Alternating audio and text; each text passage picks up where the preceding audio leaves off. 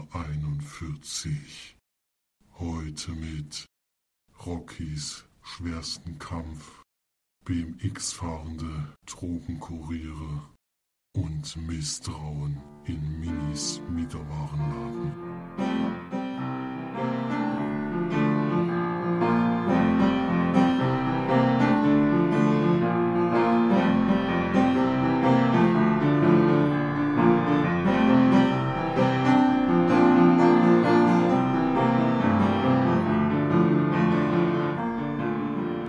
Wunderschönen guten Abend und herzlich willkommen zum 41. Leinwandperlen-Podcast. Heute krankheitsbedingter Ausfall, deswegen bin heute nur ich unterwegs, der Phoenix und Florian. Servus. Und wir besprechen heute zum ersten Mal nur Kinofilme, so wie es aussieht. Wir gucken mal, wie es mit der Zeit funktioniert. Wir haben nämlich sehr viel im Kino gesehen und es gibt auch einen neuen Sneak-Rekord, denn zum ersten Mal gibt es drei Sneaks in einem Podcast zu besprechen. Beginnt liegt natürlich dran, liegt natürlich dran, dass wir diesmal am Sonntag aufnehmen können und dadurch ein paar zwei Donnerstag und ein Montag dazwischen waren. Ja, also sehr spät diesmal und da beginnen wir aber trotzdem wie immer erstmal mit dem Film Starts der Woche vom 4.2. diesmal. Und besprochen im letzten Podcast, also wer da nochmal reinhören will, wurde Gänsehaut mit Jack Black in der Hauptrolle. Da haben den March und Florian schon gesehen und haben den auch schon bewertet. Dann als nächstes äh, größerer Neustart, der hier auch schon am Freitag in der Vorpremiere lief. The Forest mit Natalie Dorm, Dormer, die man am besten kennt wahrscheinlich aus Tribute von Panem, aber auch auf, aus Game of Thrones. In der äh, geht sie in einen Wald, wo ihre Zwillingsschwester Jess verschwunden ist. Und der, dieser Wald ist wohl wird der Selbstmordwald genannt, weil da irgendwie alle reingehen, aber nie wieder zurückkommen und sie versucht ihre Schwester jetzt da rauszuholen. Dann ein Animationsfilm von, ist der aus Deutschland? Das weiß ich jetzt gar nicht genau, aber ich glaube glaub nicht, aber es wird Robinson Crusoe nochmal neu gemacht und zwar mit äh, auf lustige Weise, auf Kinderweise. Der Mann strandet auf einer Insel und freundet sich da mit den Tieren an und versucht hat zu überleben. Matthias Schweighöfer spiel, äh, spricht dabei die Hauptrolle und unter anderem dabei ist noch Dieter Hallervorden als Sprecher und sowas. Also ist für groß und klein, denke ich mal was, aber die Trailer haben mich jetzt nicht überzeugt. Den hatte ich jetzt jedes Mal vor den Kinofilmen. Und als letztes noch, äh, der erste Tatort kommt ins Kino, denke ich jedenfalls, dass das der erste ist, nämlich Chiller of Duty ist wohl ein reiner Actionfilm, so wie das in den Trailer rübergebracht wird. Den hatte ich jetzt auch immer wieder.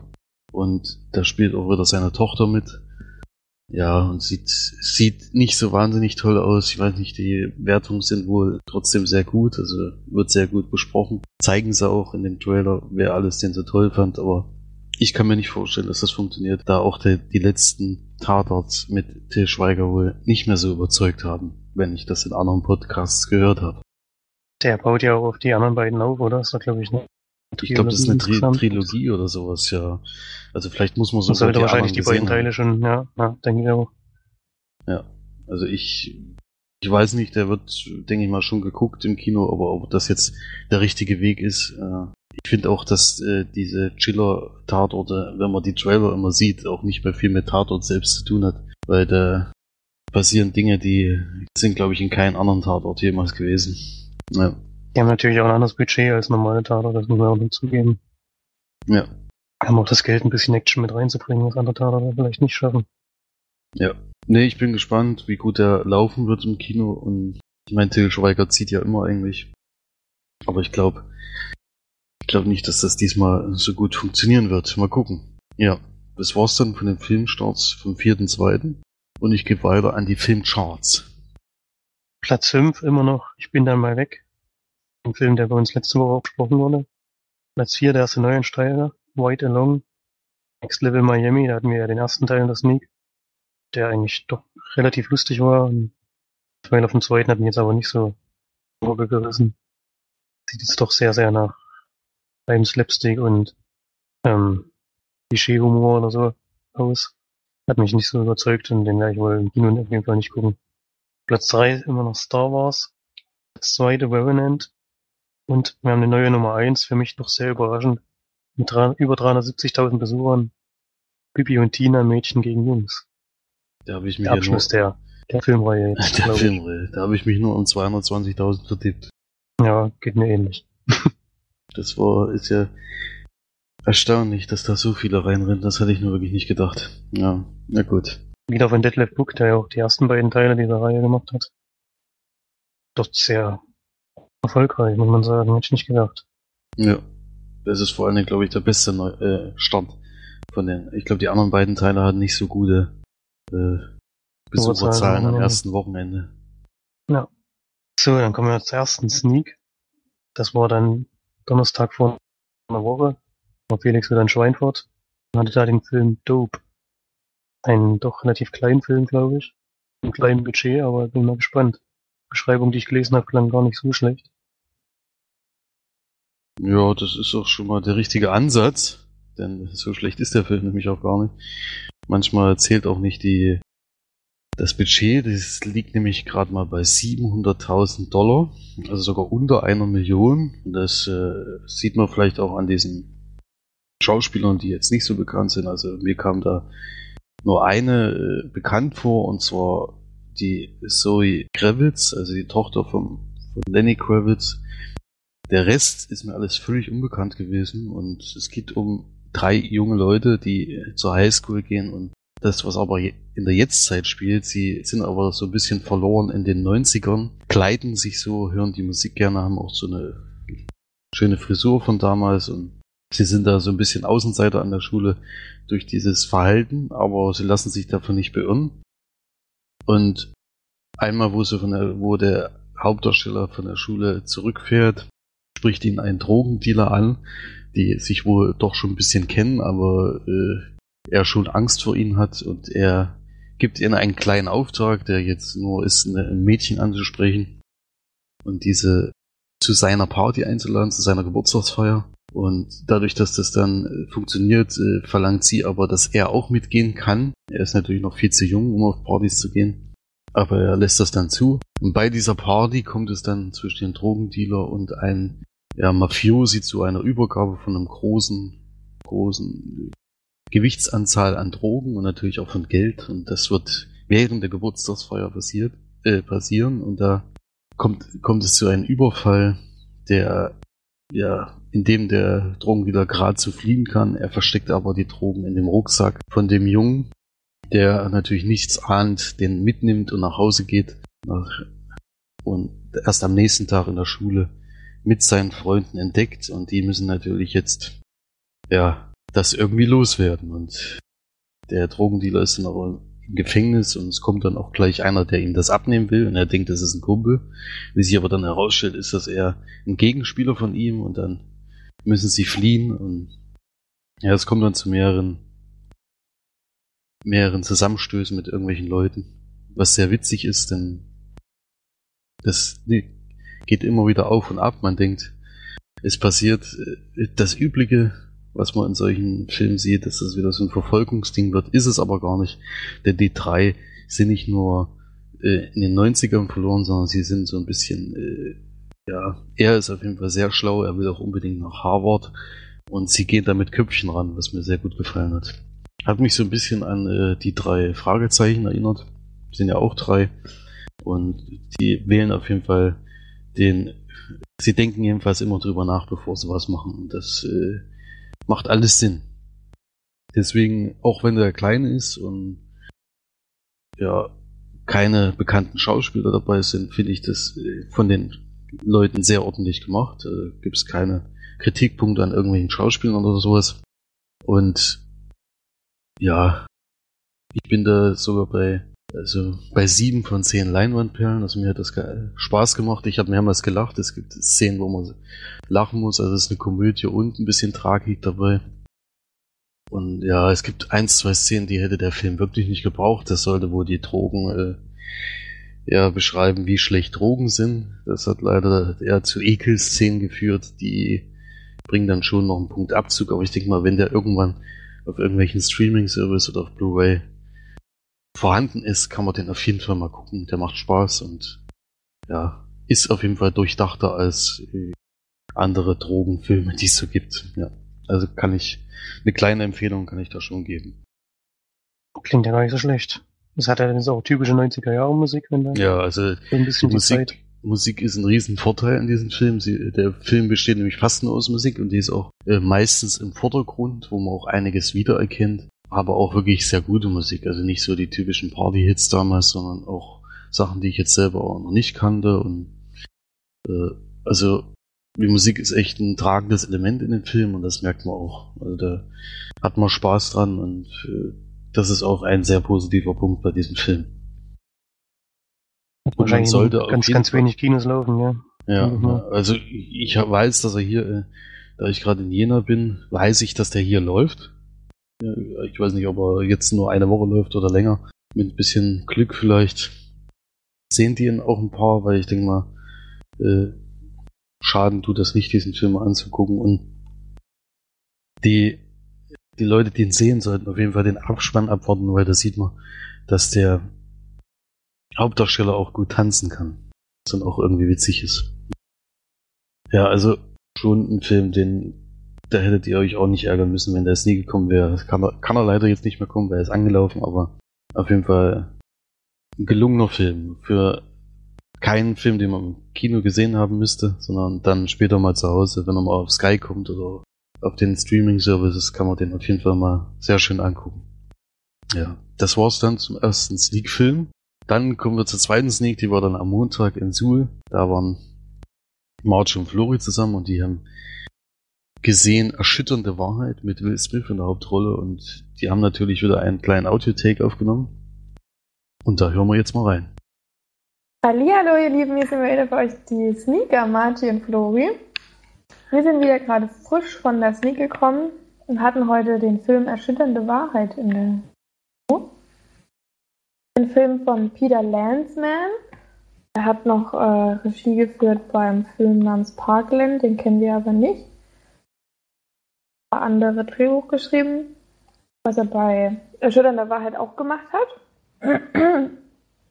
Genau, es ist ein Film äh, mit in der Hauptrolle mit Will Smith und dann mit seiner bezaubernden ähm, Mitspielerin, Mitschauspielerin, wo der Name unaussprechbar ist quasi. Ugo Bataraw Raw oder so. Bataraw, kann ja sein, dass sie einen Amerikaner geheiratet hat oder so. Genau, das ist äh, quasi spielt seine Frau und Alec Baldwin spielt noch mit und dann noch so ein paar äh, andere erkennt man quasi in den Nebenrollen. David Morse spielt mit, den man fast gar nicht erkennt als bisschen gealtert schon in seiner Rolle. Welcher war das? Der erste, der erste Fall, sag ich jetzt mal. Ach so, ach so, ah, ja, ja, ja, genau, den haben sie ganz sehr zurecht gemacht. Oh, Und dem, Und Luke Wilson spielt noch mit, der spielt eine kleine Mini-Rolle, hat mich gewundert. Der ist ja wirklich nur zweimal oder so überhaupt zu sehen. Und hat auch, glaube ich, vielleicht drei Sätze.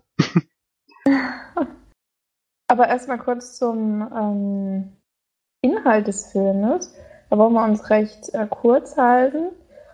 Denn ähm, es geht darum, dass äh, in dem Film die Geschichte des äh, Arztes äh, Bennett Omalu, auch äh, Will Smith gespielt, ähm, thematisiert wird.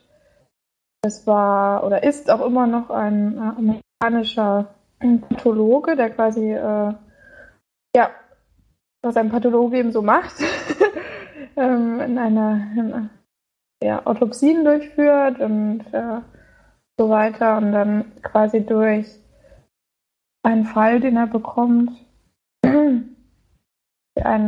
ehemaligen Profi, American Football Spieler, ähm, dann quasi einer Krankheit auf die Schliche kommen, die nennt sich CTE, chronisch traumatische Enzephalopathie, genau, chronisch traumatische Enzephalopathie, ähm, und dann versucht mit dieser Krankheit an die Öffentlichkeit zu kommen und äh, man, in dem Film werden dann eben die Stolpersteine und alles äh, gezeigt, die ihm quasi in den Weg geräumt wurden von der NFL größtenteils und auch von der Regierung, von den Leuten von oben sozusagen. Genau, das würde ich jetzt so insgesamt dabei belassen mit der als Zusammenfassung.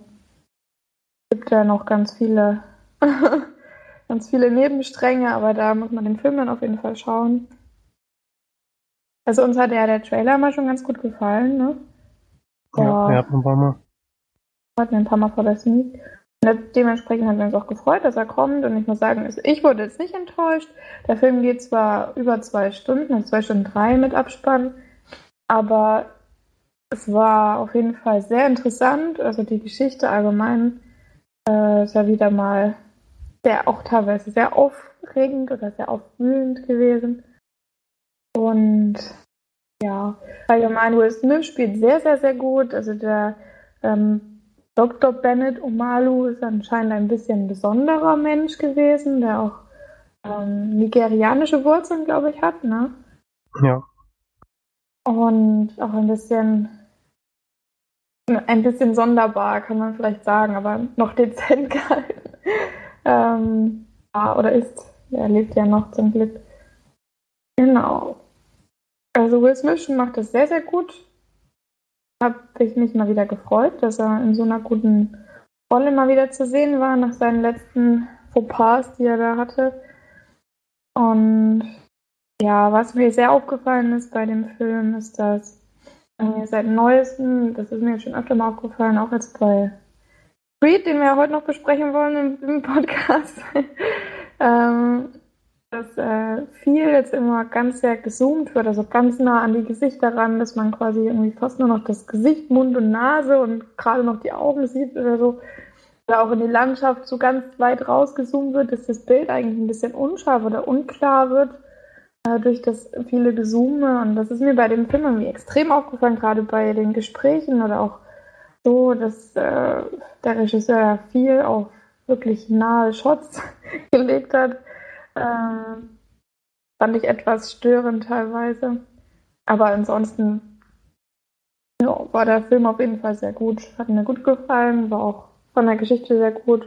Ein bisschen kürzen könnte man ihn vielleicht noch, aber an sich ein guter Film, ja. Mehr habe ich gar nicht zu meckern. Wie sieht's da bei dir aus? Ja, da kann ich mich größtenteils auf jeden Fall anschließen. Sehr schön fand ich, wie die Rolle des Arztes eingeführt wird in so einer kleinen Szene vor mhm. Gericht. Fand ich schon sehr witzig. Das stimmt.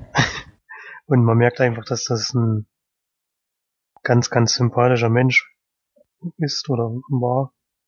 Denn auf dem Weg, den er da beschreiten muss, ähm, verändert er sich natürlich auch dahingehend, dass er halt auch, weil der Weg halt sehr schwer ist, doch auch ein bisschen von seiner Lebensfreude, vielleicht könnte man sogar sagen, einbüßt. Durch die Dinge, die halt da jetzt so passiert sind, in der Zeit, in der ähm, diese Geschichte verfolgt hat. Der Film ist relativ ruhig erzählt, könnte man sagen, deswegen war es jetzt kein besonders geeigneter Sneak-Film, das hat man auch gemerkt, es war doch teilweise leider sehr ruhig, äh, sehr unruhig im Publikum.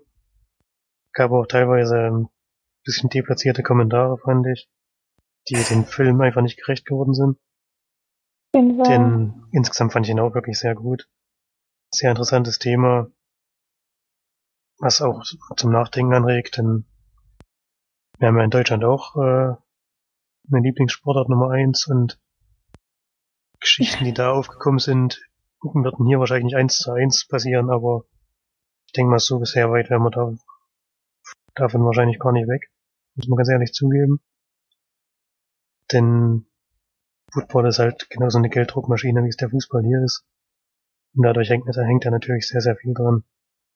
Ja, ich glaube aber, da sind auch mal ganz andere Dimensionen in Amerika. Ja, ich sage ja, das, das würde nicht eins zu eins ablaufen, aber ja.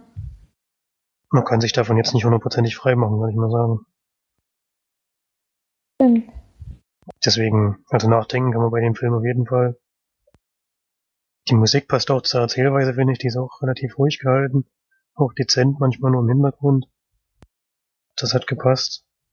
Und die Schauspieler sind wirklich sehr gut. Auch der der seinen Chef da spielt. Der hat mir auch gut gefallen, ich weiß gar nicht, wie der mhm. heißt. Ja, sein Chef. Ja, ja, ich meine jetzt der Schauspieler, aber ich müssen jetzt nicht jeden vorlesen. Ähm, Alec Baldwin, der hat auch, spielt auch so einen Arzt. Der hat mir auch sehr, sehr gut in der Rolle gefallen. jeden Fall. Das ja. besser als in vielen anderen Rollen, denen ich ihn gesehen habe. Und Dann hat Smith er auch so wie- wieder relativ, wieder relativ viel Screamtime gehabt. Also Luke, ach, gibt's ja schon Alec Baldwin, weil normalerweise spielt er so oft nur noch solche, solche, solche Nebenrollen, ja. ja, solche Auftritte auch irgendwie immer mal so, hey, Alec Baldwin und dann ist er schon wieder weg, aber äh, diesmal hat er wirklich schön, schön viel geredet und Screamtime gehabt. Ja. Will Smith hat das wirklich gut gemacht, also kann man nicht meckern. Lange nicht lange keinen so guten Film mehr mit ihm gesehen. Es war uns ein bisschen hat man das Gefühl gehabt, dass seine große Zeit vorbei ist, aber jetzt kommt er hoffentlich nochmal. Ist jetzt auch nicht mehr der Jüngste. Ja, Hm. hast du ja schon eine Bewertung gegeben? Nee. Ich noch nicht, nee. Was gibt's so? Also ich bin so bei acht. Oh, da würde ich mich auf jeden Fall auch einreihen. Acht von zehn Leinwandpärchen. Also wer Tja. noch mal Ja, erschütternde Wahrheit. für erschütternde Wahrheit, genau. Um den Filmtitel nochmal zu nennen. Ähm, genau, wer auf jeden Fall mal wieder Will Smith sehen will in einer anderen Rolle, die er sonst immer spielt und vor allem mal ein bisschen herausragend spielt, ähm, der sollte ihn auf jeden Fall gucken, den Film. Und wer sich für das Thema auch interessiert, das ist also auf jeden Fall empfehlenswert, kann ich schon sagen. Man muss jetzt nicht den im Kino sehen, aber man kann sich auf Blu-ray kaufen, damit man es wenigstens ein bisschen unterstützt. Ja. Ja, Ja. auf jeden Fall. Wir können noch sagen, der Regisseur ist auch Drehbuchautor von Kill the Messenger, den wir auch hatten in der Sneak. Was ja auch so ein Enthüllungsdrama ist, könnte man sagen. So wie es der Film ja Mhm. auch im Endeffekt ist. Da scheint er schon ganz gute Geschichten zusammenzubringen. Ist Ja, so ähnlich, so ähnlich wie bei Kill the Messenger ist es auch hier so, dass ungefähr in der Mitte des Films so relativ eigentlich alles klar ist dann. Und es dann wieder halt darum geht, wie alle Beteiligten mit der Situation umgehen. Das war ja bei Kill the Messenger, glaube ich, genauso. Ja, aber bei ähm, dem Film geht es jetzt nicht, geht es eigentlich auch darum, also dass er wie, wie quasi das alles drumherum funktioniert und äh, wie korrupt und äh, hinterhältig einige große Organisationen in Amerika sind. Und da geht es ja jetzt nicht um die Geschichte, sondern eher um dieses, ja, und auch um wie er und seine Frau quasi mit den Situationen umgehen. Das Ja, Ja, würde ich aber sagen, das war bei Kill the Messenger ähnlich. Also, ich meine, das ist jetzt nicht schlimm. Das war ja bei Kill the Messenger auch nicht schlecht, deswegen. Aber Mhm. das hat sich schon so ein bisschen geähnelt, sag ich jetzt mal. Von der, vom Grundaufbau der Geschichte her. Aber insgesamt einfach ein guter Film, den man sich auf jeden Fall mal anschauen kann. Auf jeden Fall, ja. Man mal einen äh, Daumen hoch geben. äh, die, das Siegerpublikum war auf jeden Fall wieder mal spitze. Aber da haben wir uns jetzt schon so oft drüber aufgeregt, dann brauchen wir, glaube ich, kein, keine müden Worte mehr ähm, verschwenden. Halt immer Ja, ein es, bisschen es gibt halt. Filme, die passen da nicht so in diesen und dann muss man damit klarkommen, dass, dass man halt ein Publikum von größtenteils von 18 bis 20 hat oder so.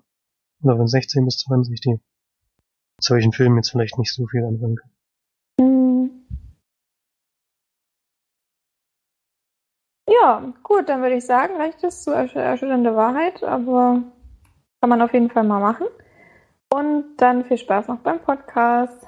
Tschüss. Das war's von dieser Sneak. Das war wirklich ein sehr guter Film, der mir richtig gut gefallen hat. So ein Sportler-Drama, obwohl es eigentlich weniger um die um den Sport an sich geht, sondern eher um die Auswirkungen.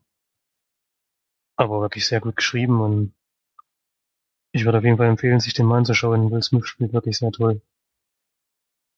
Gut, dann jetzt zur letzten Sneak in dieser Woche. Felix war am Donnerstag in Jena, glaube ich schon dann, oder? Ja, genau. In Jena nochmal in der Sneak und hatte dort den Film One, One Song, nee, Song One, oder? Song One, genau. Song One, Song genau. One. Äh, was, Auch ein bisschen eine, eine Besonderheit, weil ich habe da nämlich geguckt im bei Filmstarts und so, wann der anläuft und die Beschreibung wollte ich mir so ein bisschen durchlesen und habe den dort gar nicht gefunden, muss dann doch relativ lange suchen, weil der Film nämlich in Amerika schon vor ein bisschen längerer Zeit angelaufen ist und bei uns noch gar keinen offiziellen Starttermin hatte, aber Felix hat gemeint, es hat sich jetzt geändert. Dann ein Sneak bisschen vielleicht, ja. Sei der Sneak vielleicht, haben sie gedacht, jetzt müssen wir doch mal einen Starttermin geben, weil sonst können sie ja gar keine Werbung, können wir gar nicht gut von dem Film sprechen. Ja, also in Schweinfurt, wollte ich noch kurz erwähnen, äh, gibt es eine Facebook-Seite, die auch immer jede Woche schreibt, was kam.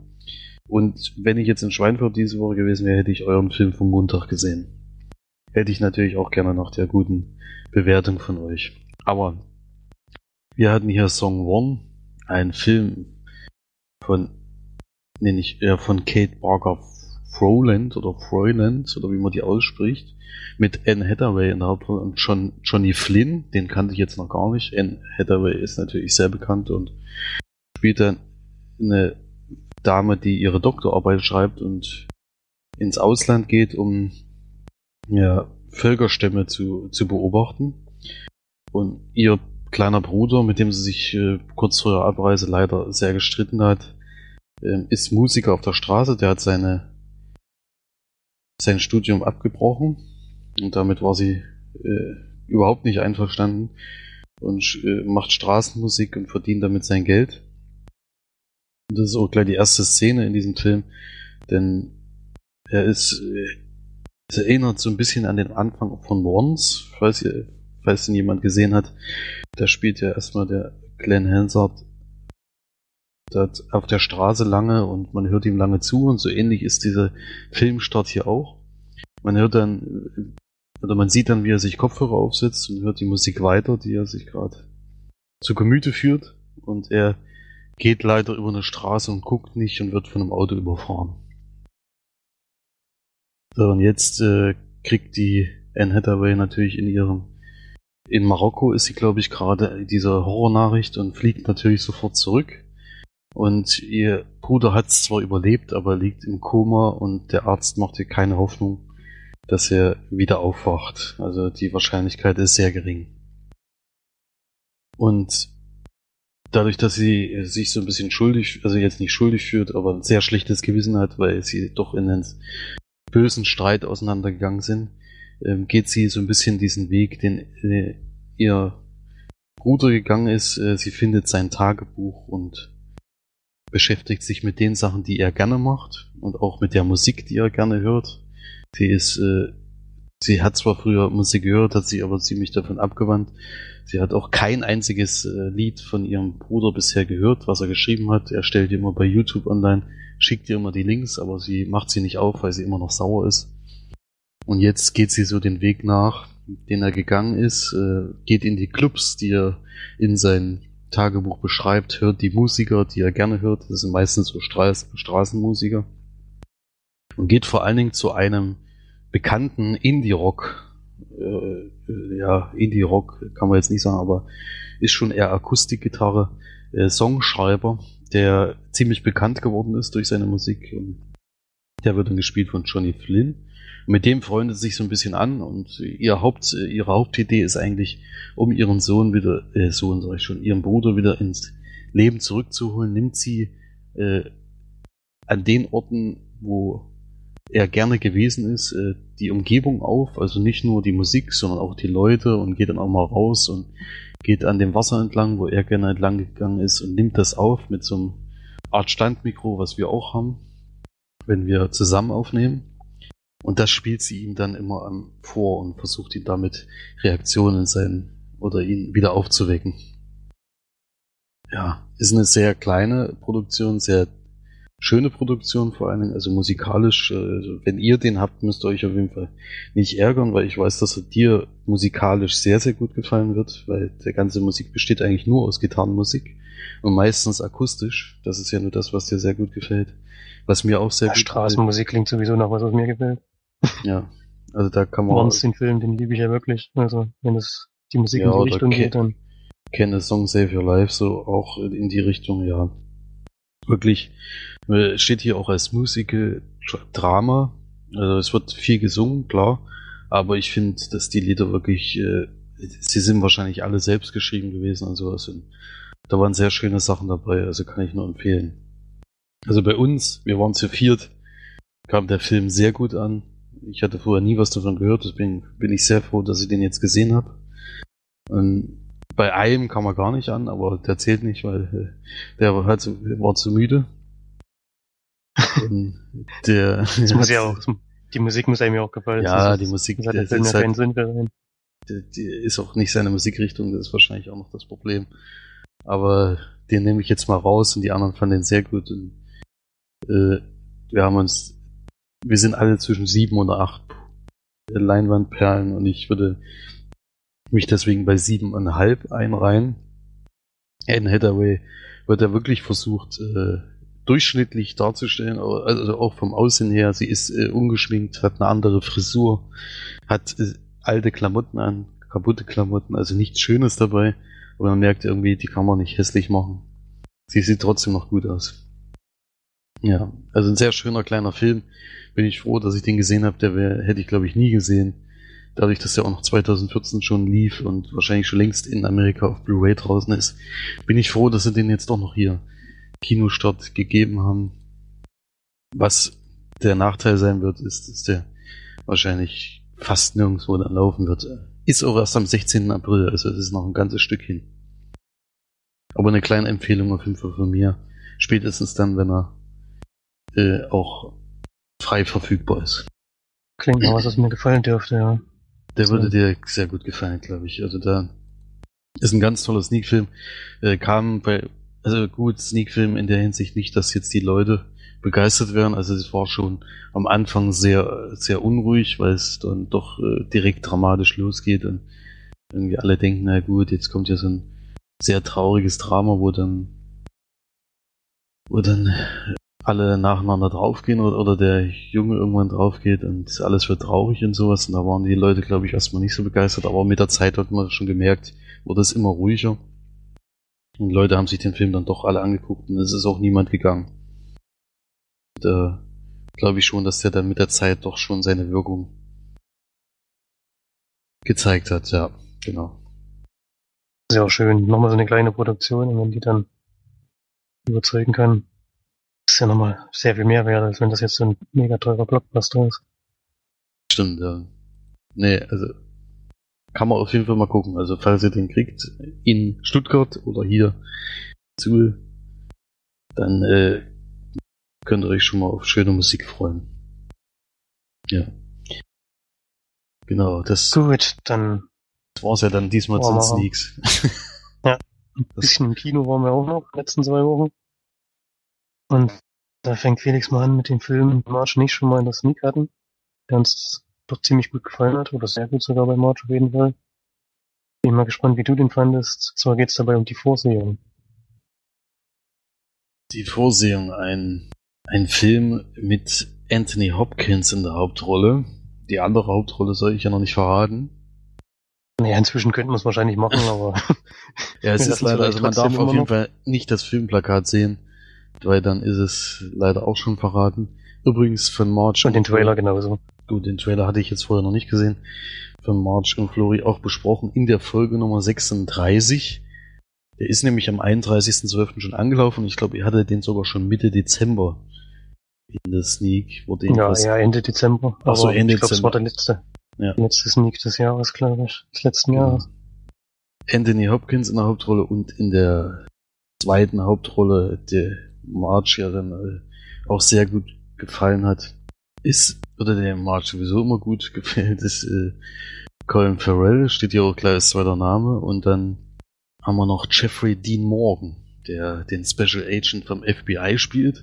Zwar geht es um einen Serienmörder, der auf eine ganz äh, eigene Art und Weise Leute umbringt und das äh, sogar so macht, dass die Leute nicht leiden müssen, sondern einfach in sehr kurzer Zeit äh, sterben. Das hat er, glaube ich, so drei, dreimal in Folge schon gemacht und dann äh, hinterlässt aber immer keine einzige Art von Spuren. Die der Polizist weiß sich nicht mehr so richtig zu helfen und denkt, vielleicht holt er einen alten Freund wieder zurück, der so eine, so eine Gabe hat, äh, ja, wenn er irgendwas anfasst oder sowas, dann kann er äh, entweder in die Zukunft so ein bisschen sehen oder das sehen, was äh, bis was dem in letzter Zeit passiert ist. Er sträubt sich aber so ein bisschen dagegen, weil er hat sich eigentlich komplett zurückgezogen, nachdem seine Tochter leider verstorben ist. Und äh, sie müssen ihn sehr lange überreden. Er kommt aber dann doch zurück und versucht mit seinen Fähigkeiten da diesen Killer zu finden. Mehr würde ich gar nicht zur Geschichte sagen. Wer da nochmal genaueres hören will, wie gesagt, Folge 36. Ähm, Viel mehr haben wir, glaube glaub ich, auch nicht verraten, denke ich mal. Wir haben doch ziemlich ja, früh einen Cut gemacht. Ist auch, denke ich mal, besser, wenn man da früh einen Cut macht, weil dann geht schon los mit Spoilern. Äh, wenn du sagst, dass der im Trailer auch schon gesehen ist, dann am besten den Trailer weglassen. Ich gucke allgemein immer weniger Trailer, um mich nicht zu viel zu spoilern, vor allen Dingen bei so Thrillern oder Horrorfilmen. Da gibt's ja selten mal welche, die nicht so viel verraten. Der Film hat mir nicht besonders gut gefallen. Leider. Um das gleich mal zu sagen, denn ich finde, die, äh, diese Art von Film, wie sie es gemacht haben, im Endeffekt durch diese Vorblicke und Rückblicke so ein bisschen, äh, hat mir den Plot irgendwie vorweggenommen. Also ich wusste von nach zehn Minuten wusste ich ungefähr, wie der Film ausgeht. Und ja, der macht da ja auch keinen macht ja auch keinen Hehl oder so. Der geht ziemlich ja. äh, geradlinig zu Ende, muss das, äh, das hat mir äh, wenig gefallen. Ich dachte, es kommt am Ende noch irgendwas, was einen so ein bisschen aus dem Hocker reißt, weil es ist ziemlich schnell klar, wer es ist. Äh, wird doch kein Geheimnis draus gemacht. Es ist aber auch ziemlich schnell klar, wie der Film ablaufen wird, weil er durch seine Schlipsel, die er in seiner Vorsehung hat, schon so ein bisschen mitkriegt, äh, was passieren wird. Ich hätte mir da schon noch ein paar Tricksereien gewünscht äh, von den beiden. Ich finde vor allen Dingen, na gut, das darf ich jetzt hier leider nicht sagen, weil das spoilert extrem. Aber das äh, war dann, kam in unserem Gespräch auf und umso länger man über diese dieses Szenario diskutiert, umso mehr Lücken fallen einem da auf.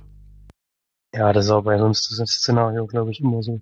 Ja, ja aber es geht, geht vor allen Dingen auch äh, um dieses, äh, ja, um die beiden, um den Bösen und den Hauptdarsteller, wie die in, zueinander stehen. Das passt halt vieles irgendwie nicht so richtig. Aber also mit demjenigen, der ich, mit dem ich drin war, der hat leider äh, eine Stunde des Films ungefähr verschlafen.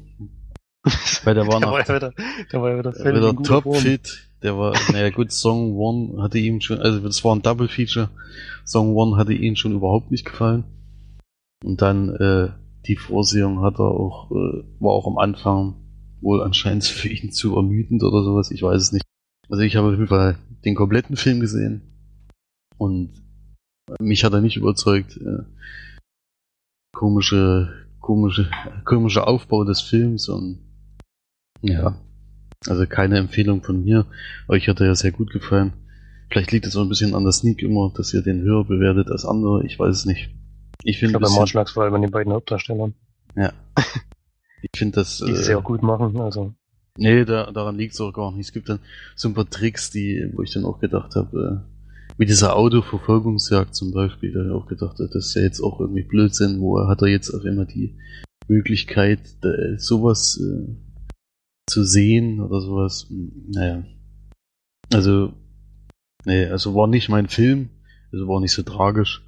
Muss ja nicht mehr jeder Film gefallen, der euch gefällt. Ist ja meistens äh, meistens so, dass wir dann doch unterschiedlicher Meinung sind und hier sind wir es leider, denn ich vergebe dann nur vier von zehn Leinwandperlen. Ähm, der Film hat so einen, würde man sagen, so einen minimalen Twist. Ähm, dabei geht es darum, warum diese Mordserie passiert. Das fand ich nochmal ganz gut ge gemacht, weil das nochmal so einen kleinen Turnaround in die Geschichte bringt, finde ich. Das kam bei dir anscheinend nicht so an. Oder? Du weißt wahrscheinlich, was ich meine, oder? Ja, ich weiß, was du meinst. Ich finde auch, jetzt schlecht verraten. Die, die Frage hätte ich mir auch mehr gewünscht, dass die mehr diskutiert wird. Ähm, denn da kann man sich sicherlich äh, in zweierlei Meinung sein. Hätte mich viel mehr interessiert, als das, äh, wie es dann weitergegangen ist. Denn das war schon eine kritische Frage an die Gesellschaft. Äh, die hätte ich gerne mehr ausdiskutiert gehabt, aber vielleicht war das auch der falsche Film dafür. Das hätte da jetzt gar nicht reingepasst, wenn das jetzt äh, so ausdiskutiert worden wäre. Aber es ist natürlich ein interessantes Thema, was aufgeworfen wird und dann äh, dient das dann doch nur als äh, Grund dafür und nicht äh, als Diskussionsthema. Dann äh, waren wir ja alle drei im Kino gewesen. Ihr letzte Woche schon. Ich erst am Freitag. Haben einen Sport, schon wieder einen Sportfilm gesehen. Aber diesmal geht's um Boxen und wir waren alle zusammen in Creed. Ein Film von Ryan Coogler, einem noch sehr jungen Regisseur, der auch erst einen Film davor gemacht hat. Nämlich nächste halt Food Rail Station, den ich leider noch nicht gesehen habe, der uns aber bei Kino Plus empfohlen wurde bei der Folge, in der sie gesprochen haben, den ich auch nach diesem Film auf jeden Fall noch anschauen möchte. Und zwar geht es um Adonis Johnson, der wird gespielt von Michael B. Jordan. Und ziemlich schnell kommt heraus, dass er der Sohn von ähm, Apollo ist, dem ersten, ja, dem ersten Gegner, größeren Gegner von Rocky Balboa, der hier natürlich auch mitspielt in diesem Film und verkörpert wird, wie immer von Sylvester Stallone. Das sind eigentlich auch die einzigen beiden Schauspieler, die mir jetzt bekannt vorkamen. Michael B. Jordan kennen wir zum Beispiel aus Chronicle natürlich. Felix hat man dann noch gesehen in der Fantastic Four, in dem Reboot. Oder, oder, ja. Ja, Reboot. In der Neuverfilmung. Ja. Und am Anfang des Films wird der Charakter eingeführt, noch in sehr jungen Jahren, als Teenager. Der ist da in so einer Jugendbesserungsanstalt, haben sie das genannt. Für mich sah das eher aus wie ein Gefängnis. Und dort drinnen prügelt er sich mit irgendeinem ähm, anderen Insassen halt.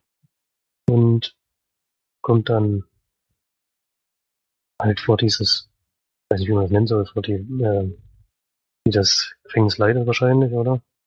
Ja. Muss dort halt hin und wird dort einer Frau vorgestellt, die er nicht kennt.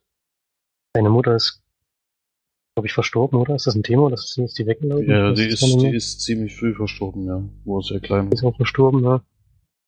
Und wer sein Vater ist, wusste er bis dahin noch nicht.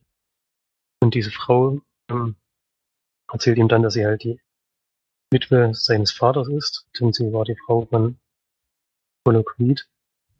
Und dadurch bekommt er mit, dass er der uneheliche Sohn ähm, dieses berühmten Boxers ist. Und dann kommt ein Zeitsprung und wir sehen ihn bei äh, so Amateurkämpfen, würde ich sagen, in Mexiko, wo er auch, also er ist jetzt auch ins Boxen eingestiegen, wahrscheinlich auch, weil er inzwischen mitbekommen hat, wer sein Vater ist, kann ich mir zumindest stellen, dem so ein bisschen nacheifern möchte. Aber er ist auch relativ gut, denn zumindest bei diesen Amateurkämpfen gewinnt er immer und auch meistens nach K.O. Arbeitet äh, nebenher in so einer Firma, ist auch, glaube ich, gut angesehen und kurz vor einer Beförderung ähm, entschließt dann aber, diese, diesen Job an den Nagel zu hängen und sich dem professionellen Boxen zuzuschreiben und da seine Karriere jetzt ein bisschen voranzutreiben. Dazu zieht er dann auch um nach Philadelphia, ist das, glaube ich, ähm, um dort sich möglichst von Rocky Balboa ähm, trainieren zu lassen und dann auch professionelle Wettkämpfe bestreiten zu können. Aber er kommt dann in dieses äh, Restaurant, das Rocky Balboa inzwischen führt. Der hat sich in, eigentlich vom Boxen komplett zurückgezogen. Geht auch nicht mehr in diese ähm, kleinen Boxclubs, den er früher auch immer trainiert hat. Und dann kümmert sich nur noch um dieses Restaurant. Sieht aber jetzt zumindest im Film nicht so sehr erfolgreich aus, denn ich habe da, glaube ich, nie irgendwelche Gäste drinne gesehen. in den Szenen, die im Restaurant spielen. Ich glaube, das oder war auch immer vielleicht in auch den immer nach Ladenschluss. Ja, entweder auch nach sein. oder davor, wenn ich es so richtig gesehen habe. Ja, kann sein. aber in der Stadt zieht sein Name schon noch, denn er wird schon relativ oft erkannt auf der Straße. Und er sträubt sich aber jetzt dagegen, diesen Adonis Johnson zu trainieren. Er möchte das eigentlich nicht. Gibt ihm aber zumindest so ein paar Tipps mit, wie er sein Training aufbauen könnte und ähm, was er machen könnte, um sich zu verbessern. Und ich weiß gar nicht genau warum, aber irgendwann geht er dann doch in dieses, äh, diesen Boxclub, in dem der Junge trainiert oder der junge Erwachsene und ähm, schließt sich ihm dann doch an, warum er das jetzt gemacht hat. Hat sich mir nicht so ganz erschlossen. Der war natürlich hartnäckig, dieser Adonis, und ist da mal wieder hin und hat sich ja neue Tipps geholt und hat auch nicht, hat auch durchblicken lassen, dass er unbedingt will, dass Balboa sein Trainer wird. Und das klappt dann natürlich auch irgendwann, so- sonst würde der Film auch nicht funktionieren. Und in diesem Boxclub ist noch so ein, ein Sohn, der erfolgreich ist. Ja, genau, da gibt's halt schon mal so einen Kampf, das ist dann ungefähr die Mitte des Films, sag ich mal. Und dann ähm, geht's halt darum, dass er natürlich noch so einen übermächtigen Endgegner bekommen muss. warum der den jetzt bekriegt, relativ schwierig zu erklären, würde ich auch gar nicht machen. Kann man sich dann selber anschauen, wenn man den Film sieht. Und dann kommt es natürlich noch zu diesem riesengroßen Endkampf, der bei dem Boxfilm natürlich auch dazugehört. Ja, viel mehr werde ich der Geschichte jetzt schon mal gar nicht verraten. Ein Boxdramen, ich weiß nicht ganz genau warum, ähm, tun es mir irgendwie immer doch sehr an. Ich habe ja letztes Jahr schon Aufbau gesehen, der schon richtig, richtig gut gefallen hat und in die Schiene geht der Film ja auch so ein bisschen. Der ist jetzt kein durchgängiges Drama, wie das bei Southpaw eigentlich so war, sondern immer wieder aufgehellt durch so lustige Szenen, die auch ähm, hervorgerufen werden durch Sylvester Stallone natürlich. Beziehungsweise Rocky Balboa, der jetzt halt mit der neueren Technik zum Beispiel nicht so richtig umzugehen weiß und dadurch gibt es ein paar lustige ähm, Szenen. Dann haben sie noch was reingebracht, ähm, doch ein relativ starkes dramatisches Element, was ich, was mir aber auch sehr gut gefallen hat. Ähm, ich weiß bestimmt, was ich meine. Mhm. Was ich aber natürlich nicht verraten will.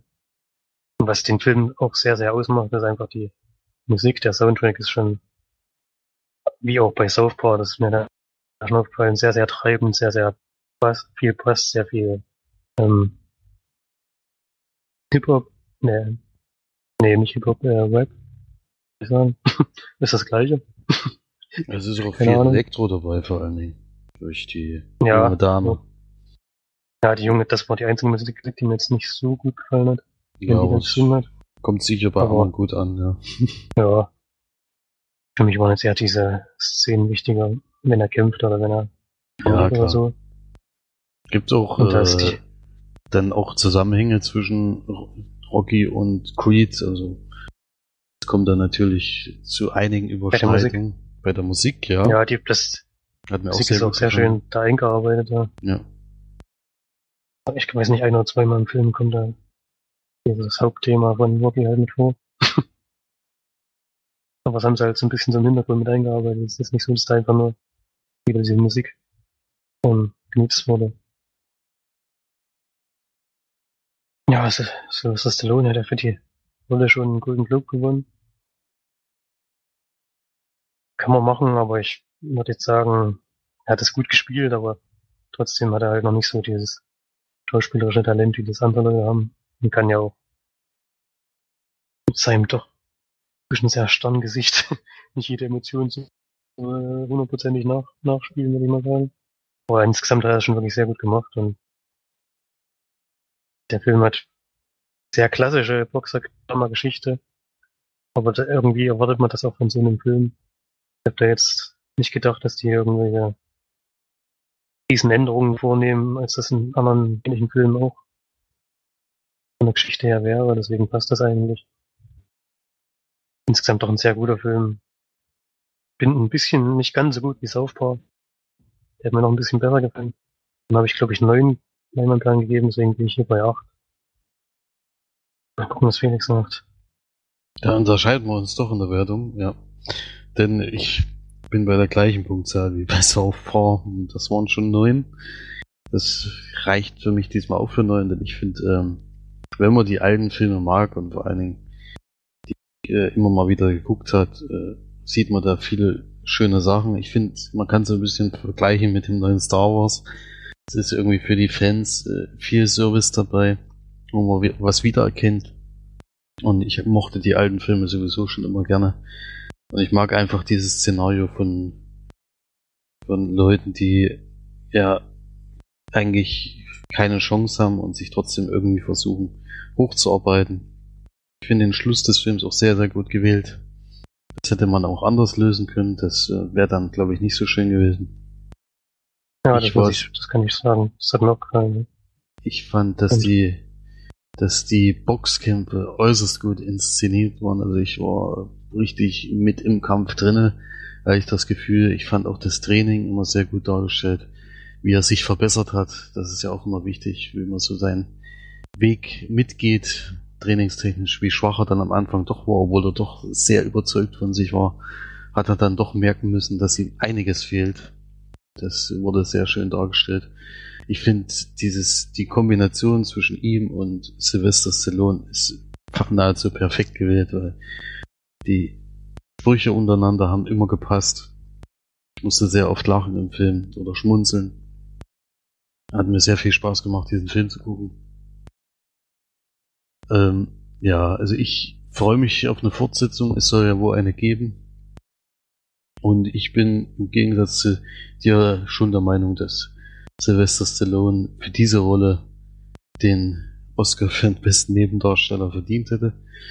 Denn äh, ich sage jetzt nicht, dass es die beste Leistung war, die äh, von den ganzen Nebendarstellern, aber es war auf jeden Fall von Sylvester Stallone die beste Leistung, die ich bisher gesehen habe. Selbst bei diesen alten Rocky-Filmen finde ich den da nicht so gut wie in diesem Film. Und wenn er einen Oscar kriegen sollte, dann wäre es wahrscheinlich für diesen Film, weil ich weiß nicht, ob er nochmal so eine gute Leistung bringen kann, auch bei einer Fortsetzung vielleicht. Ja, und ich finde, dass Michael B. Jordan, ich meine, ich bin ja sowieso schon ein Fan von ihm, seit Chronicle, äh, der hat das im Fantastic Four auch ganz gut gemacht, auch wenn der Film durchgefallen ist bei fast allen, ähm, macht das hier wieder herausragend. Ich finde vor allem die Ähnlichkeit zwischen ihm und dem richtigen Darsteller von Apollo Creed erstaunlich. Hätte ich nicht erwartet. Vor allen Dingen bei diesem Endbild, wo, wo Fotos von ihm gezeigt werden. Da finde ich die Ähnlichkeit wirklich außergewöhnlich ist. Mir macht es einfach Spaß, ihm zuzusehen, wenn er schauspielert. Und er hat wahrscheinlich auch enorm viel trainiert, um diesen Boxkampf echt aussehen zu lassen. Ich war in keiner, keiner Sekunde habe ich mich gefühlt, als wären es zwei Schauspieler, die miteinander sich prügeln, sondern ich war mitten im Kampf drin und mir hat das großen Spaß gemacht, das anzugucken. Also von mir für Creed neun von zehn Leinwandperlen. Ja, könnte man auch sagen, dass ähm, die Gegner, glaube ich, auch von richtigen Boxern gespielt wurden. Ja, genau. Ähm, und der, zumindest der erste Kampf, das ist auch sehr, sehr auffällig, nämlich der erste, sondern der Kampf gegen, doch, ich glaube, der erste Kampf sogar in Mexiko. Und auch dieser gegen den Kollegen da in dem Gym. Mhm. Und ungeschnitten, wenn ich das richtig mitbekommen habe. Was natürlich eine herausragende Leistung ist, denn das ist ja eine Choreografie, die man da sich einüben muss, wenn sie es nicht sogar gemacht haben, was ich da zum Match gesagt habe, was ich mir vorstellen könnte. Sie so ein paar Dinge halt gesagt haben, die müssen im Kampf vorkommen. Ansonsten haben sie es vielleicht auch einfach frei kämpfen lassen, das weiß ich aber nicht genau. Auf jeden Fall die ersten zwei Kämpfe sind, glaube ich, ungeschnitten, die natürlich dann Tempo hervorbringen. Was eigentlich wie ein richtiger Boxkampf halt natürlich ist. Und untermalt mit der richtigen Musik.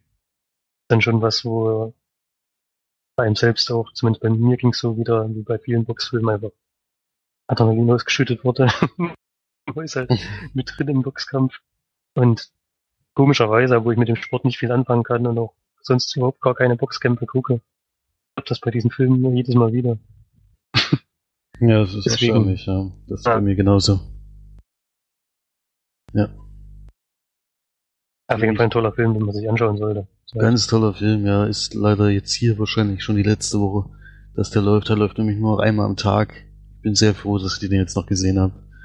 Ähm, ganz klare Empfehlung für Creed, ja. Die Nebengeschichte fand ich halt nicht so. Nein. Ja, gut. so. Die Musik von diesem Man muss Film ja auch die nicht 90 gefallen. Minuten füllen. äh, 100, 100, sind sogar ein bisschen mehr, sind glaube ich zwei Stunden zehn oder sowas. Schon einiges. Aber ich habe die Zeit nicht gemerkt und das war schon mal gutes, gutes Argument für den Film. Ja, zwei Stunden zehn. Oder? Ja, das merkt man wirklich nicht. Aber das liegt natürlich auch an, dem Tempo des Films und vor allem an der Musik. Ja. Nee, tolle, toller Film. Und ich glaube, Gut, dann- Mar- Marge wird es ja beim nächsten Mal wahrscheinlich sagen, aber ich glaube zu wissen, dass sie, dass es ihr auch gefallen hat. Ja, das weiß ich. Wir haben ja dann Ja. auch schon drüber geredet. Ja. Weil die ist bei der Be Aber- Bewertung wahrscheinlich eher in deine Richtung als in meine. Aber wir waren jetzt nicht weit auseinander. Ja, nee. Und Marge wird sicherlich im nächsten Podcast auch nochmal drauf eingehen. Und dann könnt ihr nochmal genau hören, was sie dazu sagt. Ja.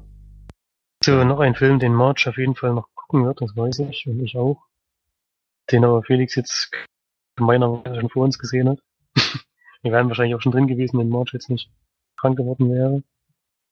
Dabei geht's natürlich um den neuen Dino. Der Hateful Eight, da bin ich ja wirklich sehr gespannt. Ob der dir Der- trotz der Filmlänge gefallen hat. The Hateful Eight, ja, mit bestückt mit wahnsinnig, wahnsinnig tollen Schauspielern, die, die ähm, kommen alle angerannt, wenn Quentin den Film macht, zurecht. Denn das macht wohl sehr viel Spaß. Samuel L. Jackson, Kurt Russell, Tim Roth, Michael Madsen vor allem. Also ich bin immer wieder überrascht, dass äh, Quentin Tarantino Michael Madsen immer wieder zurückholt. Der kann echt... Äh, Kriegt sonst gar keine Rollen. ne? kriegt sonst überhaupt keine Rollen, aber irgendwie in Quentin großen. Tarantino-Film ist der immer cool und kommt auch immer cool rüber. Das ist echt erstaunlich, dass der sonst irgendwie trotzdem keine, keine Rollen kriegt für, für die Richtung wenigstens. Bruce Stern ist auch noch dabei, auch bekannt. Und ja, 168 Minuten geht dieser Film und das äh, mit, bei uns war es sogar noch mit Pause. Deswegen ging es sogar noch ein bisschen länger. Und es geht um eine junge Dame, die wohl etwas Schlimmes gemacht hat und deswegen gehängt werden soll und die wird von, von dem Kurt Russell Charakter in eine Stadt gebracht, um dort die Strafe zu vollziehen und auf dem Weg trifft er dann unter anderem auf Samuel. Jackson, der so ein, auch so eine Art Kopfgeldjäger ist, der aber nicht seine Leute lebend äh, zum Sheriff bringt, sondern tot. Und, äh, sein Pferd ist leider äh, verstorben während des äh, letzten Reitens und es bahnt sich ein Schneesturm an. Und er fragt, ob er in dieser Kutsche, in der die anderen zwei fahren, mitgenommen werden kann. Und das lassen sie auch zu. Und mit dem nächsten Charakter, der der Sheriff von Red Rock sein soll, der den treffen sie dann auch noch und nehmen sie dann auch noch mit, um um diesen Schneesturm zu umgehen. Und sie müssen dann aber dadurch, dass der immer näher kommt, an einem Ort anhalten, so einen Zwischenstopp machen, um ja diesen Sturm zu umgehen. Kommt da in einen Warenladen und dort sitzen aber schon ein paar Leute, die sich auch schon vor dem Schneesturm verstecken. Und mit denen müssen sie jetzt so zwei bis drei Tage zurechtkommen, um ja dann weiterziehen zu können, weil so lange wird dieser Schneesturm wahrscheinlich dauern. Oder jedenfalls, um da wieder rauszukommen. Spielt natürlich im früher, äh, nicht in der Jetztzeit, sondern im 19. Jahrhundert, würde ich jetzt mal sagen. Sie sind alle noch mit Kutschen und Pferden unterwegs und es ist alles so ein bisschen Cowboy-mäßig, also schon wilder Westen, aber es spielt halt in einer komplett anderen Gegend, also es gibt keine Wüste und nichts, sondern es gibt hohe Berge, Schneestürme, es ist alles verschneit, es gibt kein, gibt nur ein Häuschen und da drinnen spielt sich dann diese ganze Geschichte ab. Ist ein Kammerspiel, ist ja eigentlich mein, mein Film, was ich immer sehr gerne mag. Äh, Beispiel dafür ist äh, Nicht auflegen. Ein ganz toller Film. Und ich habe das auch im Theater immer sehr gerne gesehen, wenn es in oder in den Kammerspielen immer gerne Stücke gesehen, weil das dann schon sehr authentisch und sehr gesprächslastig immer ist. Und das ist es hier natürlich auch. Denn diese erste, diese erste Stunde findet zwar meistens in dieser, noch in diese Kutschfahrt statt, aber auch dann ist man wirklich nur noch in dieser Hütte und es entspinnt sich so ein Auf und Ab zwischen diesen ganzen Leuten, die da drin sind. Und natürlich gilt es rauszufinden, was eigentlich los ist dort und was da eigentlich passieren wird ähm, oder was davor schon passiert ist. Also ein Katz- und Maus-Spiel zwischen diesen ganzen Leuten, denn keiner vertraut äh, irgendjemanden und äh, jeder ist eigentlich auf das Geld aus, weil diese Dame ist nicht nur ein paar Euro wert, sondern 10.000 Dollar, was natürlich bei allen äh, auf großen Anklang äh, trifft und sie lebt ja auch noch, der Henker, der von Kurt Russell gespielt wird, der sich selber der Henker nennt, bringt diese Leute nämlich nicht um, sondern überbringt sie immer lebend an den Sheriff. Und das bringt natürlich auch noch einen weiteren Charakter mit ins Spiel. Das so zu der Geschichte. Quentin Tarantino hat wieder seine Leute zusammen gehabt und hat wohl gedacht, er kann äh, machen, was er will, denn das hat man dann schon gemerkt. Denn diese 168 Minuten sind meines Erachtens viel zu lang gewesen. Das ist tatsächlich der erste Quentin Tarantino-Film, der mich nicht überzeugt hat, so richtig. Ich glaube, es gab noch Jackie Brown früher mal. Ich weiß nicht, ob der direkt von ihm war. Der Ja. hatte mir, ja, der hatte mir auch nicht gefallen, aber das ist jetzt der zweite Film, wo ich jetzt mal ein bisschen kritisch bin. Die letzten beiden Filme haben mir wirklich herausragend gefallen. Mit Inglourious Bastards und Django Unchained. Aber diesmal finde ich, dass er sich ein bisschen übernommen hat. Nicht nur zeitlich, sondern auch, äh, auch von den Leuten her. Ich fand einen Charakter, der, der von Tim Ro- Roth oder Roth oder wie auch immer der dann ausgesprochen wird, äh, mit dem TH hinten, der ist ganz eindeutig und das merkt man jetzt sofort in der ersten Szene des Films, äh, eigentlich der Christoph Waltz Charakter. Also man merkt irgendwie entweder, ich weiß nicht warum er nicht besetzt wurde oder ob er einfach keine Zeit hatte oder dann doch keine Lust mehr, weil man hat sofort gemerkt und man denkt die ganze Zeit, er kann leider äh, Chri- Christoph Waltz nicht ersetzen. Man erkennt, also es ist offensichtlich, also wenn man das nicht sieht, dann weiß ich nicht. Es geht eigentlich fast gar nicht. Und das hat mich schon sehr gestört, weil er kann es nicht. Und man hätte vielleicht, äh, wenn man weiß, dass der Schauspieler nicht kann oder äh, nicht will, dass man dann doch diesen Charakter ein bisschen anders darstellt. So sieht's eher wie eine Kopie aus von Christoph Waltz. Ja, ja, die Zeit ist aber der größte Kritikpunkt, denn ich finde, dass man da hätte deutlich mehr einsparen können. Ich finde, manche Szenen sind wirklich herausragend gemacht und sowas und auch in der Länge okay. Aber es gibt manche Sachen, wo ich echt gedacht habe, das ist jetzt einfach übertrieben. Das dauert mir zu lang einfach. Es ist so behäbig, so, ja. Hätte ich mir anders gewünscht. Also mit der Zeit hat er sich diesmal sehr übernommen. Ich meine, er kann ja machen, was er will. Ich weiß es. Das wird auch sicherlich vielen gefallen. Aber ich war da diesmal nicht so überzeugt.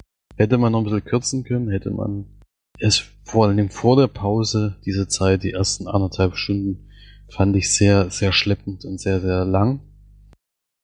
Nach der Pause, die letzten anderthalb Stunden, ging es dann schon vorwärts und dann geht's auch äh, in die Richtung Quentin Tarantino, weil es wird dann auch heftig und blutig und es werden einige Leute verenden. Also die zweite Hälfte ist schon deutlich besser.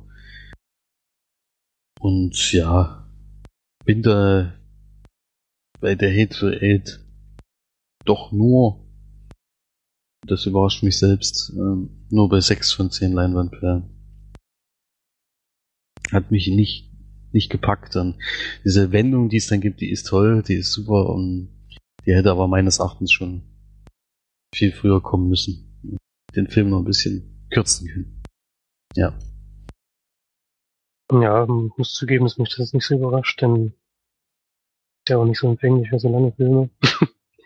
Ja, ja, gut. äh, Ich weiß nicht, ob man das jetzt äh, auf die Filmlänge allgemein beziehen kann. Ich finde, wenn ein Film viel zu erzählen hat, wie damals zum Beispiel, ich habe auch Es war einmal Amerika gesehen, da geht ja, ich glaube, noch, noch ein ganzes Stück länger, fast vier Ja, der Stunden. glaube ich fast vier Stunden. Ja. fast vier Stunden. Der, in dem Film wird halt wirklich ungemein viel erzählt und ein riesen Zeitablauf ist davon 20 oder 30 Jahren.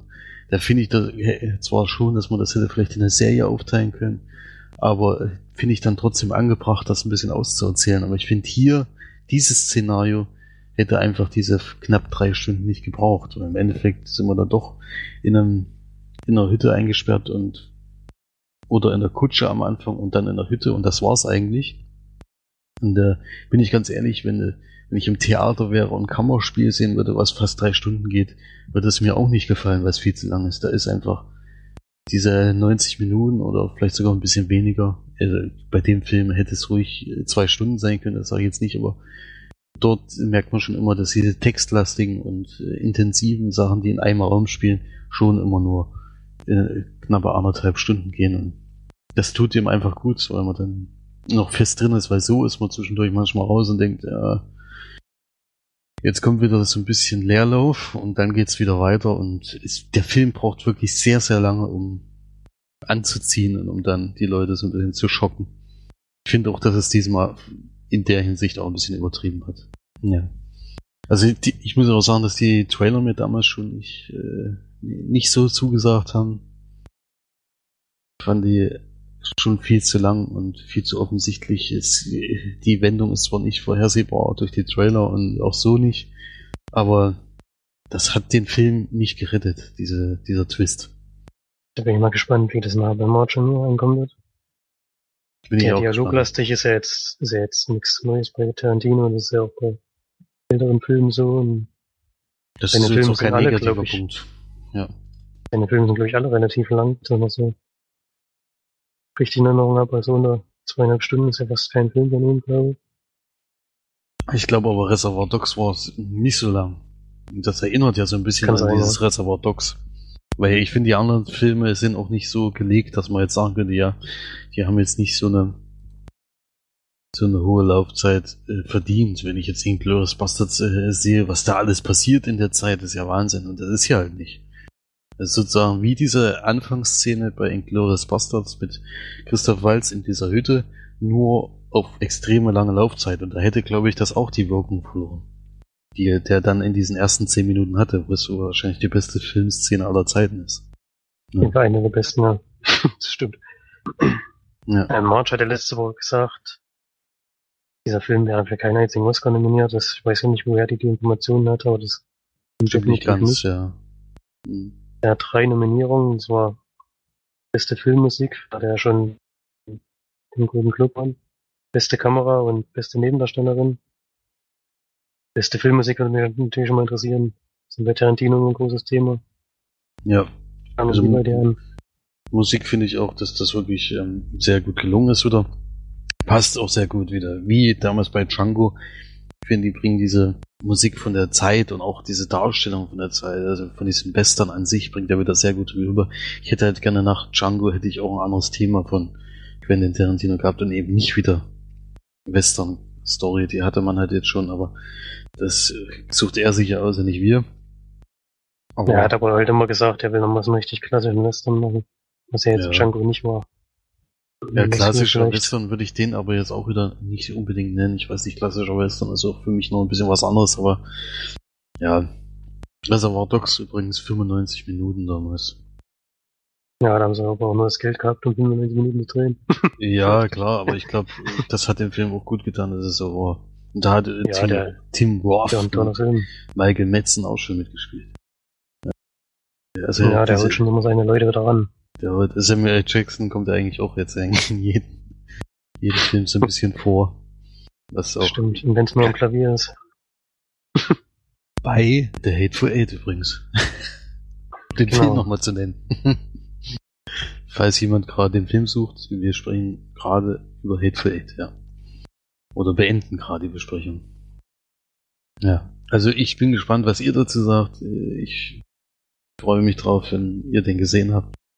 Ja, dann äh, sind wir tatsächlich durch mit den Kinofilmen. Man sieht ja, wir haben wirklich sehr viel gesehen. Und haben uns eigentlich dadurch, dass auch March nicht dabei ist, die leider nicht mitsprechen konnte, auch entschieden, keine Blu-rays und Streams diesmal zu machen, weil dann der Podcast einfach wieder viel zu lange wird. Florian hat aber noch eine Ich muss auch Serie. zugeben, dass ich nichts gesehen habe. ja, ich hätte, ich hätte sogar was gesehen, aber da waren keine herausragenden dabei. Vielleicht nur ganz kurz. Ich habe äh, von der IMDb-Liste jetzt mal wieder einen Film zugeschickt ge- bekommen, nämlich die Platz 59 ähm, Wege, Wege des Ruhms. Und äh, komplett Schwarz-Weiß-Film von 1959 mit Kirk Douglas, also mit Michael Douglas, Vater in der Hauptrolle. Äh, für mich ein sehr eindrucksvoller Film. Geht ist relativ kurz, was mich sehr überrascht hat. Müsste eigentlich in deiner Box auch dabei sein, wenn ich es jetzt richtig gesehen habe. Denn das ist wohl wieder von Stanley Kubrick gewesen. Du bist ja sicher. Also, oder es war nur Produzenten, das muss ich jetzt mal ganz kurz noch nachgucken, weil der. Nee, Regisseur Stanley Kubrick, ja, steht da. Okay, 87, ich habe jetzt dachte, da sind alle Filme drin. bin- bin mir so nicht sicher. 87 Minuten, ist relativ kurz. 1957 sogar Erscheinungsjahr, aber ich glaube in Deutschland 1959. Ist die Platz 59 jetzt gewesen, vielleicht verwechsel ich auch damit. Bei Tage des Ruhms meinst du? Wege zum Ruhm. Wege zum Ruhm. Wege zum Ruhm, da habe ich das zu wechseln. Wege zum Ruhm. Ist ein Antikriegsfilm, ist wirklich sehr eindrucksvoll. Ich finde, äh, wenn man den geguckt hat, Äh, Stanley Kubrick hat ja auch mal so einen Scherzfilm gemacht mit der Bombe. Äh, und finde, der zeigt dann sehr eindrucksvoll, wie ernst er dann doch das Thema nehmen kann. Und äh, der macht auf jeden Fall, ja, ist sehr heftig, sehr heftig. Äh, also Krieg, äh, ich meine, ich kann ja sowieso mit Krieg im eigentlichen Szenario nichts äh, anfangen. Also wie man sowas zwischen Menschen machen kann, kann ich nicht nachvollziehen. Und nach diesem Film äh, ist diese Abneigung nur noch viel höher. Also die ist vor allem die Sinnlosigkeit des Krieges, wird ja ganz klar dargestellt. Also eindrucksvoll äh, sollte man auf jeden Fall mal gucken. Platz 59 der IMDb-Liste. Ich springe dadurch weiter. Äh, ich weiß nicht genau welche Platzierung, aber die nächste Film ist dann. Jetzt muss ich selber kurz legen. Mit Glühwürmchen irgendwas. also eine Animations, äh, nee, nicht Animationsfilm, sondern sogar noch Trickfilm. Das war von den wieder von Studio Ghibli, allerdings diesmal nicht von Hayao Miyazaki, sondern von einem anderen Regisseur, auch von 1900. Ach, die letzten Glühwürmchen, genau, die letzten Glühwürmchen. Von, der ist schon, äh, der ist neu aufgelegt worden 2004, aber ich glaube, der hat schon ein bisschen älter. Auf jeden Fall sehr hohe Wertung, auch bei, bei Love Film und sowas. Freue ich mich schon drauf, habe ich auch noch nie was davon gehört. Glaube ich, Platz 63 oder sowas auf der IMDB-Liste, also der nächste Film, aber ich weiß nicht, wann der mir zugeschickt wird. Äh, Wege, des, äh, Wege zum Ruhm hatte mich, hat ja jetzt auch sehr lange gedauert, bis der jetzt gekommen ist. Ja. Aber äh, wie gesagt, äh, diese IMDB-Liste mal durchgucken und mal sehen, was ist, was man so noch nicht kennt, hat sich für mich auf jeden Fall schon mal gelohnt. Also kleine Empfehlung. Aber da wir jetzt gar nicht so lange Zeit gebraucht haben, äh, weiß ich ja, dass du ja noch eine Serie zu Ende geguckt hast. Vielleicht kannst du ja noch mal kurz eine Empfehlung aussprechen oder eben keine Empfehlung, falls es nichts war. Was heißt zu Ende geguckt? Die habe ich auch erst vor anderthalb Wochen oder so angefangen. Die habe ich doch jetzt ziemlich äh, schnell durchgeschaut. Und zwar geht es um die erste Staffel von Gotham. Das ist ja die Stadt, in der natürlich Batman später ähm, wichtig wird, den man aber hier noch als Teenager sieht. Zwar beginnt die Serie so wie auch der erste Batman-Film, glaube ich. Na, wie heißt er? Batman Begins. Batman Begins, ja, ich meine jetzt den Regisseur. Christopher Nolan. Christopher Nolan, genau, danke. Das kam ich gar nicht drauf. mit der, mit der Ermordung seiner Eltern. Glaube ich auch da die Öffnungsszene, oder? Ja. Macht aber hier jetzt nicht den Zeitsprung, den es dann im Film gibt, sondern geht genau da weiter.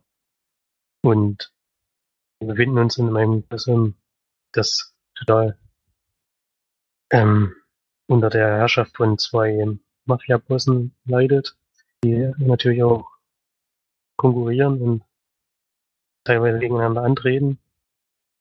Und so langsam entwickeln sich diese Charaktere, die man dann aus den Batman-Verfilmungen und Comics und allem halt kennt. Die sind halt jetzt noch alle noch sehr jung. Das ist einmal Catwoman auf jeden Fall, dann der Pinguin, und natürlich auch ähm, Bruce Wayne selber.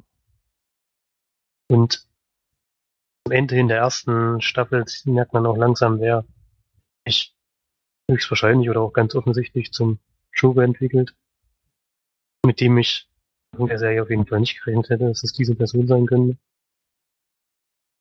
Und es geht noch um den ähm, Polizisten, der nachher später den Commissioner in den Filmen zum Beispiel spielt, Commissioner Gordon, Jim Gordon, der hier gespielt wird von Annie McKenzie. Man, glaube ich, am ehesten kennt aus Uzi California, wo er diesen Ryan spielt, der dann in diese reiche Familie reinkommt als Straßenjunge. Der jetzt hier natürlich, weiß ich nicht, wie alt er ist, wahrscheinlich Ende 30 oder so, oder Mitte 30. Kommt in diese Stadt als ähm, normaler Polizist und arbeitet während der Staffel so ein bisschen nach oben. Denn die Polizei ist eigentlich inzwischen vollkommen korrupt und geht auch nicht gegen diese Mafia vor oder gegen die Machenschaften, die sie in der Stadt haben, denn ja, das Macht ähm, lebt nicht lange und wird natürlich auch nicht so schön gut bald von den Leuten. Und deswegen tritt keiner gegen die an und die können da eigentlich machen, was sie wollen. Und nebenher passieren halt immer noch Kriminalfälle, die, die dieses Jim Gordon dann mit seinem Partner zusammen ähm, äh, versucht zu lösen. Das ist auch eigentlich auch der Hauptaugenmerk der Serie. Es geht nicht so sehr um diese ähm, Charaktere, die nachher später in den Batman-Filmen vorkommen. Die spielen natürlich auch eine relativ große Rolle, aber Hauptaugenmerk sind immer diese Kriminalfälle, die die Polizei dann versucht zu lösen und durch die sich dann Jim Gordon auch immer mehr Anerkennung ähm, erlangen kann, weil er halt viele von diesen Fällen löst. Mit Methoden, die ähm, teilweise grenzwertig sind, aber in der Stadt geht es halt nicht anders, wenn man das Gesetz so verfolgt, wie man soll, da hat man eben keine Chance. Und deswegen muss er da auch zu Mitteln greifen, die ähm, normalerweise nicht so nicht so machen würde. Die Serie hat mir doch relativ gut gefallen, das merkt man auch dadurch, dass ich sie jetzt sehr schnell durchgeguckt habe. Diese einzelnen Kriminalfälle sind doch teilweise sehr heftig, aber ich finde manchmal die Lösung nachher ein bisschen zu einfach. Zum Beispiel ähm, gucken sie halt teilweise so alte Akten durch oder so und sehen dann, wo sich früher diese Person aufgehalten hat, gehen dann dorthin. Dort ist dann halt diese Person immer noch. Und dort auch dann verhaftet. Das ist mir manchmal ein bisschen zu einfach. Oder sie lassen, äh, sie gehen zu diesem Pinguin-Charakter, das machen sie sogar mehrmals in der Serie. Und gegen Gefälligkeiten, das ist ein ganz fieser Charakter, der Schauspieler gefällt mir sehr, sehr gut, der den da spielt. Gegen Gefälligkeiten verrät er äh, immer seine, also diese Verbrecher, der hat halt Kontakte in, aus dem so kompletten Unterwelt und schmeichelt sich immer überall ein oder spielt Leute gegeneinander aus und so ein Zeug. Dadurch weiß er halt sehr viel und dadurch können sie sich dort immer mal Hilfe holen und dann dadurch die Fälle lösen. Das ist mir teilweise zu einfach, weil sie halt auch immer versuchen, in jeder Folge einen Fall abzuhandeln. Ich glaube, zweimal wird es unterbrochen, lassen es mal zwei Folgen. Aber ansonsten wird der Fall immer gleich der Folge auch gelöst. Was dann in 40 Minuten gehen, glaube ich, ziemlich schnell gehen muss. Wodurch die Fälle jetzt nicht so schwer aufzudecken sind, sehr halt schnell gehen muss. Diese ganzen Schauspieler, die diese Batman-Spieler und Batman-Charaktere spielen, fallen mir auch sehr gut. Die Catwoman ist da halt auch noch ein Teenager, Straßenkind eben. Und freundet sich auch während der ersten Staffel so ein bisschen mit dem Bruce Wayne-Charakter an. Aus verschiedenen Gründen. Das wird alles zum Ende der ersten Staffel so ein bisschen verändert sich das nochmal dieses Verhältnis. Und da bin ich, bin ich sehr gespannt, wie das dann in den nächsten Staffeln, die sicherlich kommen werden, denn ich glaube, die, äh, die Staffel, äh, die Serie ist doch relativ erfolgreich. Und es gibt auch jetzt so viele lose Enden an der, am Ende der ersten Staffel. Es wäre jetzt ein bisschen schade, wenn sie damit aufhören würden. Kann ich mir auch nicht vorstellen. Bin ich da sehr gespannt, wie es dann weitergeht. Und ob sie ihr Konzept, was sie bis jetzt haben, noch mal ein bisschen ändern. Denn dieser Jim Gordon steigt jetzt immer mehr auf in der Polizei. Und irgendwann wird er natürlich dann eine Position haben, bei der er dann bei den direkten Fällen gar nicht mehr so dabei ist. Der Commissioner ist ja eigentlich immer nur der, der das so ein bisschen delegiert und die Fälle an die Leute weitergibt. Im Endeffekt wird er dann irgendwann mal zu dieser Position kommen, das weiß man ja, denn in den Filmen ist er dann schon Commissioner. Mal schauen, wie es weitergeht, aber bis jetzt hat es mir doch gefallen. Außer natürlich, dass diese Fälle halt ein bisschen leicht zu lösen waren immer, aber gut, das zählt durch das Konzept, was er gewählt hat, nicht anders. Mal schauen. Ja. Ich glaube, es gibt sogar schon eine zweite Staffel, oder? In Amerika? Ich glaube, es läuft schon eine, ja. Ja, wenn ich es richtig mitbekommen habe. Läuft ja schon eine. Ach, und die Serie, die Serie hat, ähm, ich glaube, 23 Folgen. Boah. Ja, war ziemlich viel, habe ich auch nicht gedacht. Ich habe gedacht, so nach zwölf Folgen, jetzt ist bald mal die Staffel zu Ende, aber das war dann doch nicht so. Ich habe aber teilweise halt wirklich drei oder vier Folgen am Stück geguckt. Weil es mir doch ziemlich gut gefallen hat. Tolle Schauspieler. Gut erzählte Geschichten. Und diese Nebengeschichten sind natürlich alle dann durcherzählt. Diese einzigen abgeschlossenen Sachen sind diese Fälle, die sie lösen. Das andere, was nebenher passiert, ähm, wird natürlich die ganze Staffel über durch erzählt. Das ist ganz gut gemacht. Und man, Charaktere entwickeln sich eben sehr gut. Wenn jetzt, mit Joker bin ich wirklich sehr gespannt, wie das sich noch weiterentwickelt. Und Pinguin ist wirklich, den Schauspieler kann ich überhaupt noch nicht. Der gefällt, gefällt mir richtig, richtig gut. Also, ich freue mich auf jeden Fall auf eine neue Staffel. Würde da so 8 von 10 Leinwandperlen geben. Mhm. Ja. Klingt gut, ja. Hatte ich auch noch vor zu gucken, auf jeden Fall. Achso, gibt's bei Netflix, ja, da habe ich's gesehen. Mhm. Also jetzt gibt's das bei Netflix, ja. Hab ich's auch gleich angemacht, als ich gesehen habe, dass es das gibt. Mhm. Relativ schnell jetzt durchgeschaut. Ja. Nee, werde ich auf jeden Fall auch noch gucken, das stimmt. Kann ich noch sagen, Fargo erste Staffel, wie jetzt bei der vorletzten Folge. Also ich vielleicht nächste Woche noch was dazu zu sagen. Jetzt aber auch nicht mehr die neueste Serie. Ich, hab, ich hatte die mal angefangen, nach der zweiten Folge erstmal unterbrochen, weil es mir am Anfang noch nicht so zugesagt. Ist auch relativ langsam erzählt, kann ich schon mal sagen, die ganze Geschichte.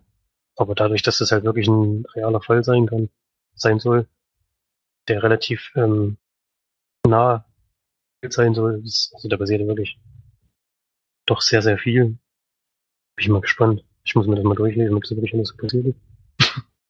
Mhm. Steht am Anfang immer da, dass er halt ähm, aus Respekt vor den Personen, die zu Schaden gekommen sind, die Geschichte genauso erzählen, wie es auch passiert ist und wenn das wirklich stimmt. Also da passiert schon einiges. Ja. Kann ich Nee, tatsächlich aber nächste Woche was, wenn ich die letzten zwei Folgen noch gesehen habe oder anderthalb Künstlerin.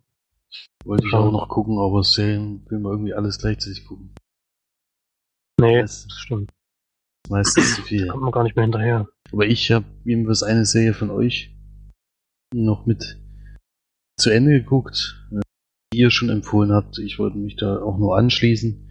So bei Black Mirror. Hat mir auch sehr gut gefallen. War jetzt nicht ganz der Meinung, dass die zweite Folge der ersten Staffel die beste Folge war, sondern wirklich die, wo, wo Robert Downing Jr. anscheinend die Rechte sich dafür gekauft hat, um da draußen Film zu machen. Das hat mich schon am meisten interessiert und natürlich die Weihnachtsfolge. Die war auch Welche war das jetzt, die, wo der sich die Rechte gekauft hat? die, es ist schon die dritte Folge, da wo der in den Augen das immer gesehen hat, äh, zurückspulen Ach so. konnte und das angucken Die konnte. hat dir am besten gefallen, okay. Ja. Die hat mir jetzt am besten gefallen. Ja, na, und die Weihnachtsfolge ist natürlich überragend. Die Weihnachtsfolge ist überragend, auch wenn das schon Das heftig so ist. Viel, ey. Das ist so krass. Das ist echt heftig. Ja. Ja, Also- das ist heftig, ja. Aber da haben sie ja so viel, so viel Innovation drin. Also, Hm. Ja, in den ganzen Folgen überhaupt. Also es ist immer, immer wieder erstaunlich, was sich da haben einfallen lassen. Für mich auch toll, dass. aber jetzt glaube ich leider nicht nachgeholt, wann wir das besprochen haben, oder? Nee, das ist aber schon länger Kommt her. so schnell nicht raus. wollte ich auch nur kurz mit einwerfen, nur eine Empfehlung aussprechen. Also wer sich mit Zukunftsszenarien gerne auseinandersetzt, wo das aber nicht einzeln im Vordergrund steht, sondern wirklich Geschichten ein, an sich stehen. ein Teil, ein Teil des Ganzen ist äh, sozusagen der Hintergrund. Im Endeffekt geht es trotzdem um Leute, die in dieser Welt leben und das ist einfach das Spannende. Folgen. Ja. Bei mir auch eine klare Empfehlung. Dann haben wir es eigentlich für diese Woche. Mal gucken, wie das, äh, die Zusammensetzung Woche ist. Wir hoffen, dass March sich gut erholt von ihrer Krankheit und dann nächste Woche dabei sein kann. Ansonsten hören wir uns wieder nächste Woche auf jeden Fall. Ich wünsche eine angenehme Woche. Bei Kommentieren könnt ihr auch wieder immer gerne, ist klar. Äh, Da freuen wir uns immer drüber. Und ja, wir gucken mal, was nächste Woche alles geguckt wird. Wir haben jetzt alle, äh, jetzt war ich erstmal im Urlaub, im Kurzurlaub. Jetzt war es dann auch erstmal wieder mit diesen vielen Kinofilmen. Das klappt da leider nur und dann wird es beim nächsten Mal auch wieder andere Sachen zu besprechen geben, nicht nur Kinofilme. Alles klar. Dann Genau. bis nächste Woche. Tschüss. Pausen.